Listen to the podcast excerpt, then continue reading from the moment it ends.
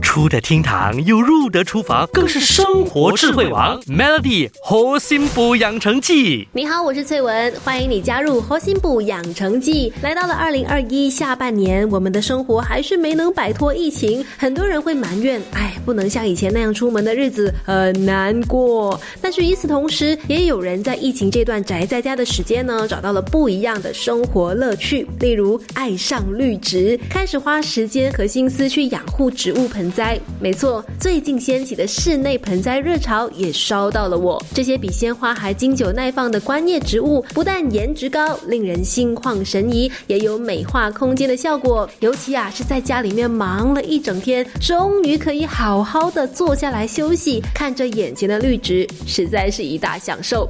这也就是为什么绿植它成为现在很多人的心头好，但它的好处绝对不只是疗愈那么简单。现在就来说说室内盆栽的好处。首先，植物有改善空气素质的功用，因为植物在白天会吸收二氧化碳放出氧，而且呢，植物还可以将一些电器用具啊、化学纤维所放出的有毒废气吸收，转变成纯净的气体，简直就是天然的空气净化器。美国太空总署 NASA 曾经做过研究，证实种种植室内植物的空间和没种的空间相比，有植物的空间，空气当中的有害物质少了百分之六十以上。再来，一些室内植物呢，还可以有效的吸收因为装修而产生的有毒化学物质，比如虎尾兰啊、龟背族，它们吸收甲醛的能力都不错。常春藤更厉害，被称为吸附甲醛的冠军。另外，牵牛花、石竹等植物呢，也能够通过叶片将毒性很强的二氧化硫经过氧化作用转化为无毒。或者低毒性的硫酸盐化合物，这些植物呢摆在家里又好看又好用。那绿植还能给我们的生活带来哪些好处？我们明天继续聊。Melody 猴心补养成记，每逢星期一至五下午五点首播，晚上九点重播，由美心和翠文与你一起练就十八般武艺。嘿呀！